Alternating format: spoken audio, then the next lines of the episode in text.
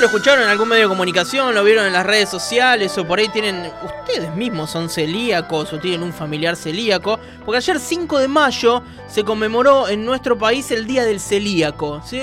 Es una fecha que fue instalada por la OMS, que es la Organización Mundial de la Salud, justamente para concientizar sobre la detección temprana del celiaquismo.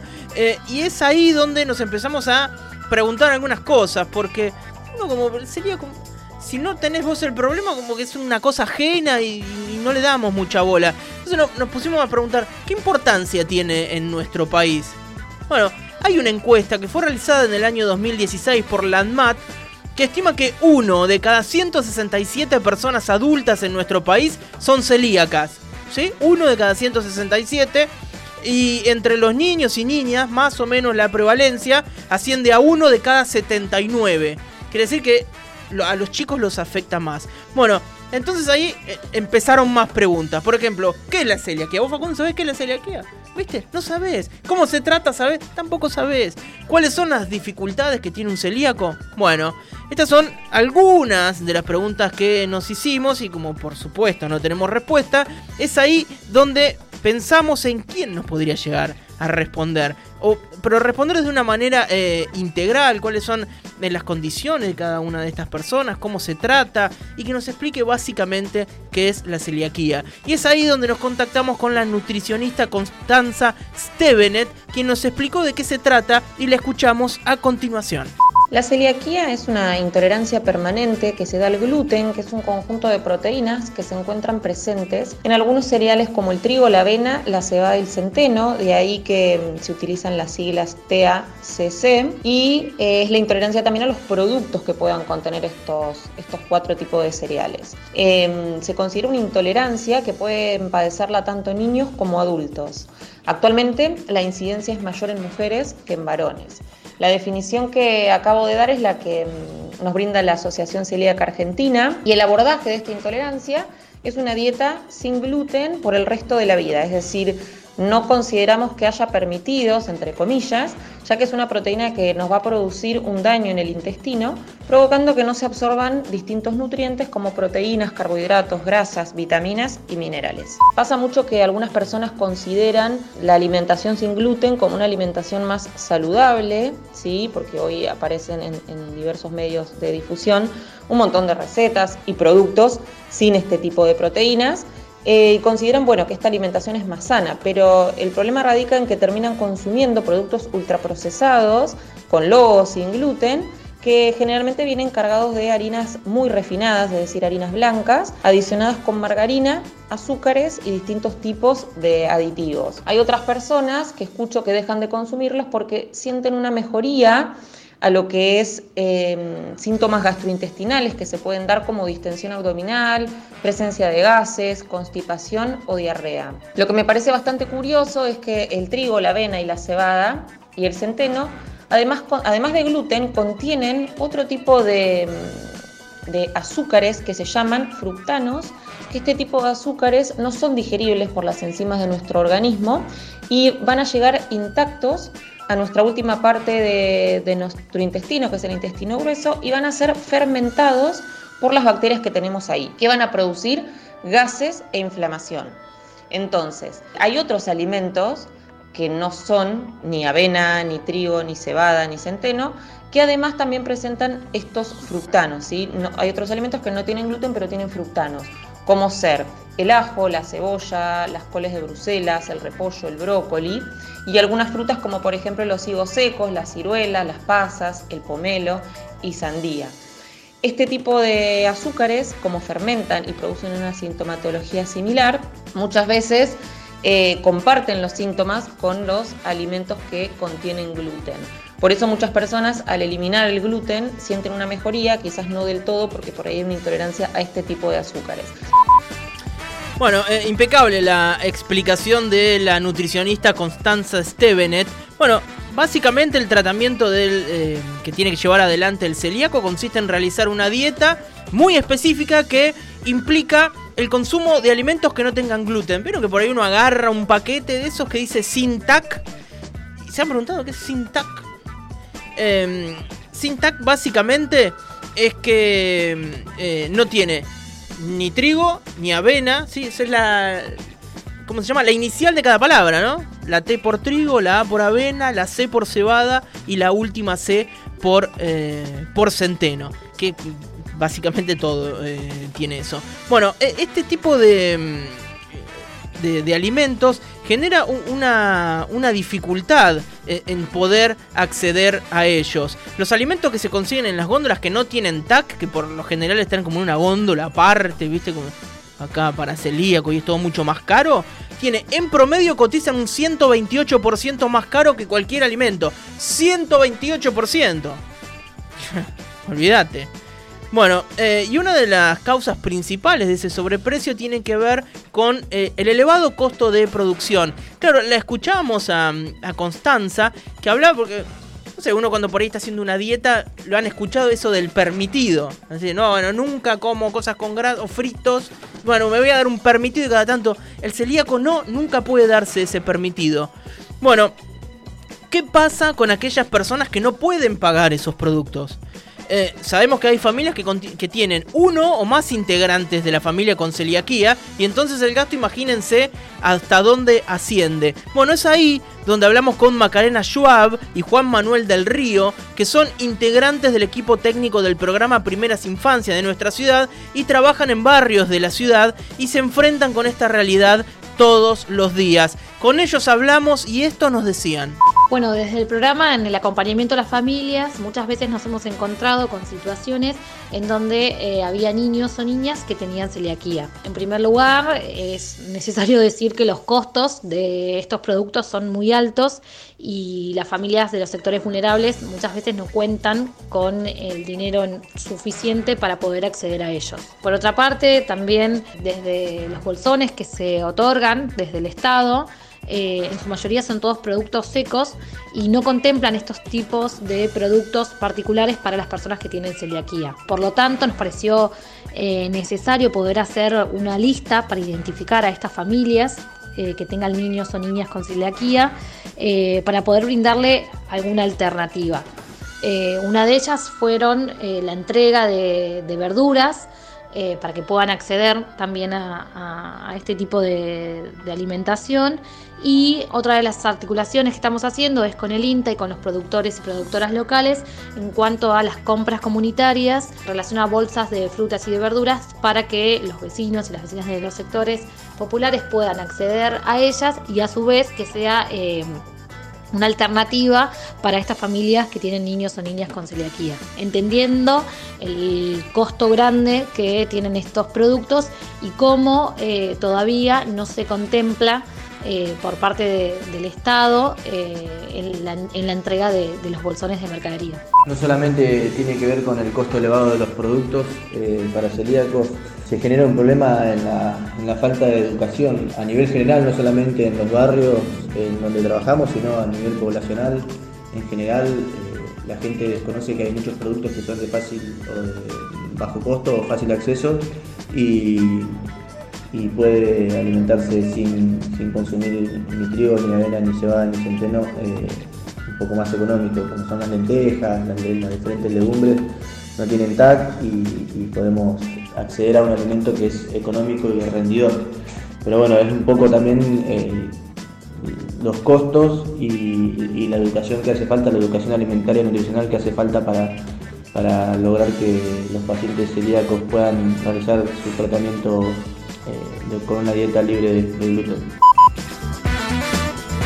Hasta allí la palabra de Macarena Schwab y Juan Manuel del Río. Ellos son integrantes del equipo técnico del programa Primeras Infancias de nuestra ciudad. Bueno, hablando sobre eh, esta imposibilidad para muchas familias para el acceso de estos tipos de alimentos que, como decíamos, son en promedio un 128% más caros que los alimentos comunes.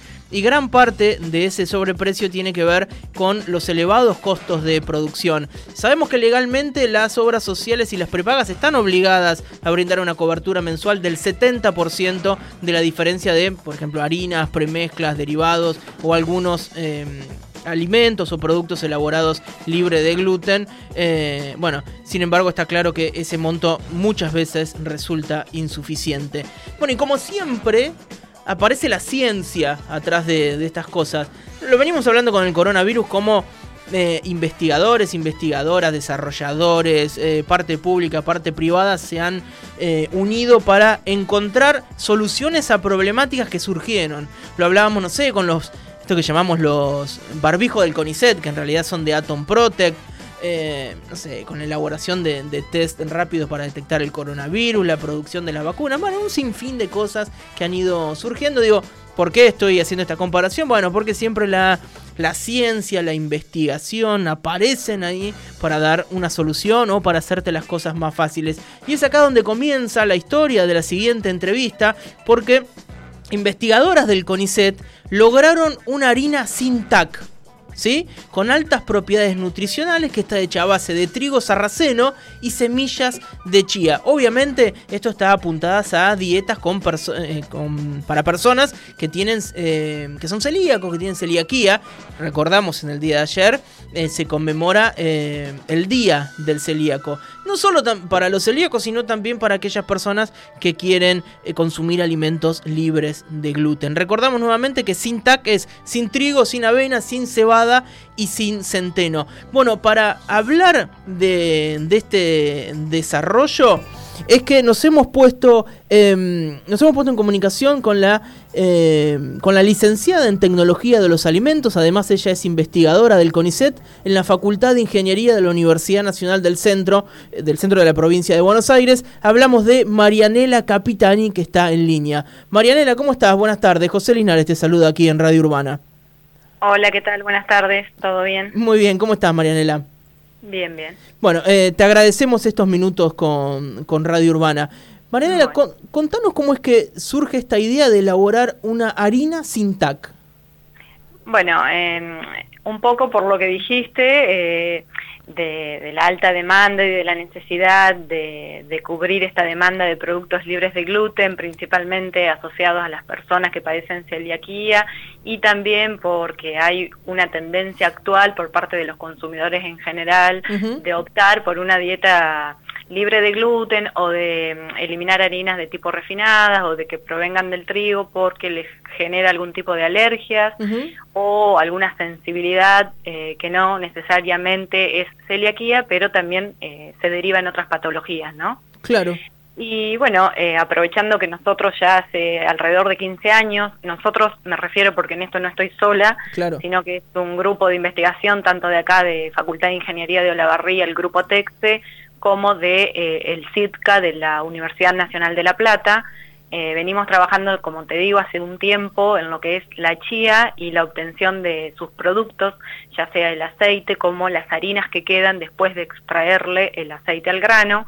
Entonces llegamos al momento de eh, pensar en la aplicación de, de la harina que queda, digamos, después de extraerle el aceite al grano y dada la bondad de esta semilla de que no tiene gluten, por lo tanto sus productos derivados tampoco, pensamos en apuntarla, digamos, en, su aplicación que sea en un producto destinado a este grupo poblacional. Claro, sabemos eh, también, Bananela, que eh, las personas que tienen que comer este tipo de, que tienen que ingerir este tipo de alimentos, siempre se encuentran con cosas que están eh, como eh, súper elaboradas, ¿no? Muy procesadas, como, como decías vos, ¿no? Con harinas muy refinadas, y, eso tampoco está bueno. Digo, ya que tenés que evitar eh, todo lo que tenga TAC o lo que, bueno, lo que tenga gluten, terminás cayendo en alimentos que por ahí tampoco son sanos, ¿no? Sí, eh, o sea, eh, claro, las personas estas principalmente eh, tienen que optar por una dieta estricta, libre de gluten de por vida. Pero bueno, algunos de los productos a los cuales pueden tener acceso no tienen un buen perfil nutricional. Desde ese lugar me, creo que me lo estás Sí, sí, exacto. Diciendo. Entonces por ahí la idea es que ofrecer un alimento que cumpla con la condición estricta de que no tenga gluten, pero a su vez de que le aporte algún nutriente más a su organismo y que se vean beneficiados, ya que estas personas por lo general eh, padecen de, anemias, eh, de mala absorción de nutrientes y está bueno, digamos, eh, cubrirle algunas necesidades extras. Sí, pensaba Marianela cuánto se ve, cuánto se escucha la utilización de la semilla de chía. No, está, no sé si decir que está de moda, pero eh, no sé, hay, hay panes, hay, incluso se utiliza para hacer eh, licuados, para eh, consumirla con agua. Digo, la chía está muy presente hoy en día. Sí, sí, sí, es un, un, un cultivo que ha sido revalorizado. Actualmente era eh, fue, digamos, cultivado por los indígenas, las civilizaciones mayas y aztecas principalmente, y ya hace un par de años que, tomó, digamos, repercusión asociado a sus altas propiedades nutricionales como son fuente de proteínas, de fibra dietética, de sustancias antioxidantes, de eh, ácidos grasos omega 3 asociados a su alto tenor de aceite que tiene el grano, eh, y bueno, y otros componentes como vitaminas, minerales, y, con esta eh, harina que, eh, que han eh, logrado realizar, ¿qué, tipos de productos se pueden hacer? Digo, yo puedo agarrar esta harina elaborada con trigo sarraceno y semillas de chía y hacer, no sé, por ejemplo, una masa de pizza. A ver, primero para mm, corregirte que no es semilla de chía lo que nosotros utilizamos, sino que es la harina. Está bien, la harina eh, que queda después de elaborar aceite. El aceite al grano, sí, sí, sí, porque la semilla como tal, si bien también mencionaste anteriormente que es cierto que mucha gente la consume así como tal o en remojo con agua, pero ojo ahí que hay que consumirla triturada eh, y no agregársela como tal a una ensalada, por ejemplo, o un yogur, porque así como me la como, también la elimino de mi organismo. Entonces, Eso se ve muchísimo, tenés razón. Eso que una cucharada de semillas de chía a un yogurcito. No tiene ninguna función. No sirve, no, no, te conviene agarrar esa cucharada, la molés con un mortero que tengas en tu casa o con un molinillo de, café y así se la incorporás a distintos alimentos, un yogur, una sopa, una ensalada.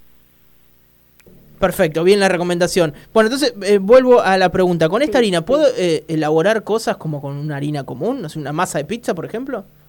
Se podría, sí. Nosotros, en, eh, digamos, en este estudio lo, lo, lo enfocamos primero a, probar en un consumo de alimento masivo como es el pan. y, y, sí, podría aplicarse al desarrollo de otros alimentos totalmente, como pueden ser pizza, como mencionás, o pastas. quizás si se destina a la, elaboración de pastas habría que ajustar algún otro parámetro en la formulación, digamos, pero, pero sí podría utilizarse. Claro. ¿Y, eh, ¿y cómo es la, la, producción de este tipo de, de harina? Digo, ¿e, ¿es complejo? ¿Es más, eh, es más caro? Bueno, en, nosotros esto lo hicimos a escala laboratorio. Eh, es una investigación que se está iniciando. Obviamente que para poder comercializarla hay que evaluar un montón de otras eh, cosas, como principalmente el tema de costos. Claro. Eh, pero al momento nosotros eso no lo hemos analizado. Muy bien. Eh, Marianela, queremos eh, agradecerte por esta comunicación con Radio Urbana. La verdad que nos interesaba eh, hablar con ustedes. Nosotros siempre echamos mano a personas que andan atrás de estas soluciones para problemas que son cotidianos, ¿no? Yo por ahí lo comparaba un poco con el coronavirus, cómo han surgido un montón de soluciones desde la ciencia a problemas que, son muy nuevos, ¿no? nunca, nos, nunca habíamos andado con barbijo por la calle, por ejemplo. digo, y, y cómo ustedes desde la ciencia buscan estas soluciones y la verdad que por eso estamos agradecidos. Marianela, queremos mandarte un saludo grande y volver a agradecerte. Bueno, muchas gracias a ustedes por contactarte. Por favor, que sigas bien. Gracias. Bueno, charlábamos con Marianela Capitani, ella es licenciada en Tecnología de los Alimentos y es investigadora del CONICET de la Facultad de Ingeniería de la Universidad Nacional del Centro de la Provincia de Buenos Aires. Y viene a cuento de que junto con un equipo eh, trabajando para el CONICET han logrado elaborar esta harina sin TAC y que además tiene altas propiedades nutricionales. Se llega en base al trigo sarraceno y también eh, harina de semillas de chía que se obtiene luego de la elaboración del aceite de la semilla de chía y es totalmente apta para que la consuman aquellas personas que padecen de celiaquía o personas que quieran eh, consumir alimentos libres de gluten, que básicamente está presente en cualquier pan que podés comprar en, la panadería, ¿no? Además, como escuchábamos a la, a la nutricionista al principio del informe, Constanza Stevenet, no es que el celíaco puede darse un permitido, decir, bueno, hoy me voy a comer un sanguchito con un pan, o hoy me voy a comer una milanesa. Claro, tampoco puedes comer una milanesa, eso es un problema, ¿no? Bueno, y entonces es que llega esta solución en la elaboración de una harina libre de gluten.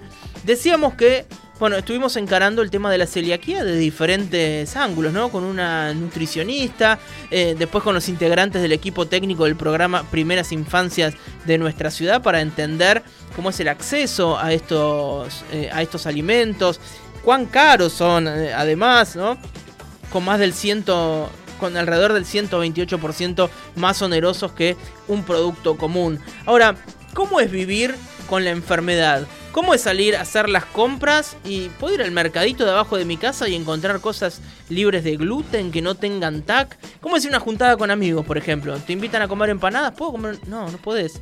Bueno, y es ahí donde nos pusimos en comunicación con una persona que padece de celiaquía, ella es Sofía Iaschuk Santarosa, es periodista, ha trabajado aquí en Radio Urbana y en primera persona nos cuenta la experiencia de padecer la enfermedad y cómo es convivir con ella que ser celíaco es comer diferente y ser organizada. Comer diferente porque, bueno, la única manera de revertir la condición, para mí es una condición, no es una enfermedad, o sea, vos sos enfermo si no haces la dieta libre de gluten. Eh, la condición... Eh, con la dieta libre de gluten la revertís, revertís la sintomatología y demás. Por eso digo, es comer diferente, comer sin gluten. Gluten está en un montón de alimentos que estaría bueno que la gente lo sepa y que esté al tanto, porque bueno, no es solamente las harinas, eh, son los embutidos, los lácteos, los condimentos, las golosinas, bueno, se utiliza muchísimo. Ser organizada porque te obliga eh, a salir de tu casa con una mini vianda, con un tupper con maníes por si pinta a tomar algo y no tener los maníes para picotear mientras estás tomando algo, tener un,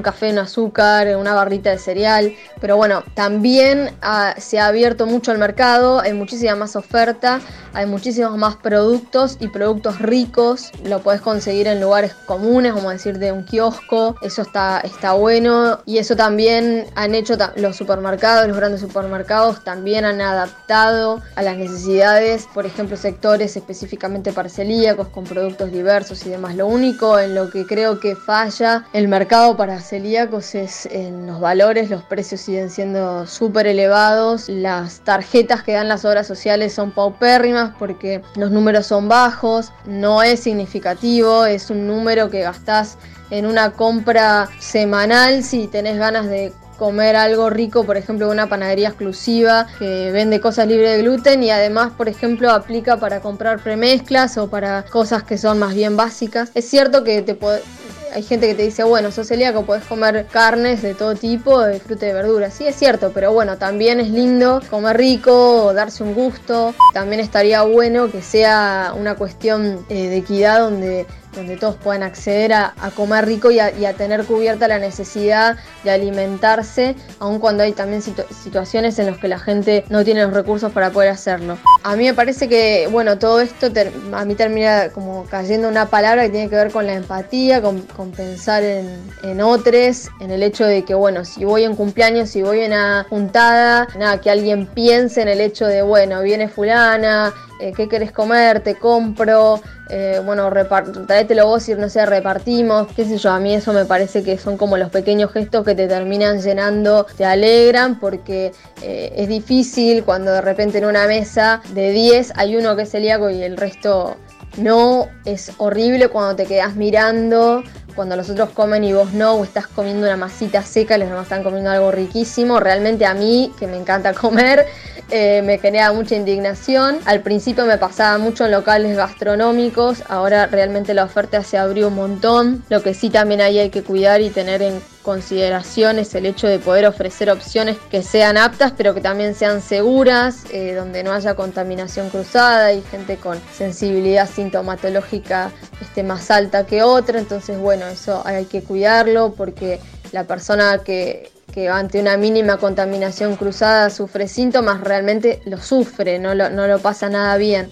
Tal vez es mi experiencia, yo ahora trato de, empezar a, a, tomarme las cosas con un poco más de calma. Insisto en que también se ha abierto un mundo y hay muchos más, hay mucha más oferta y muchas más cosas. Me parece fundamental insistir sobre sobre la información y sobre la empatía para poder este, acompañar a, aquellas personas que son celíacas.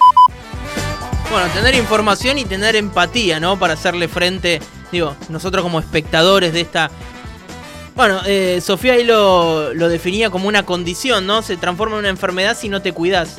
Esa es la experiencia de Sofía Yaschuk Santarosa, que insisto, es periodista y, ha trabajado aquí en Radio Urbana. Bueno, clarito, Sofía, como te lo explica.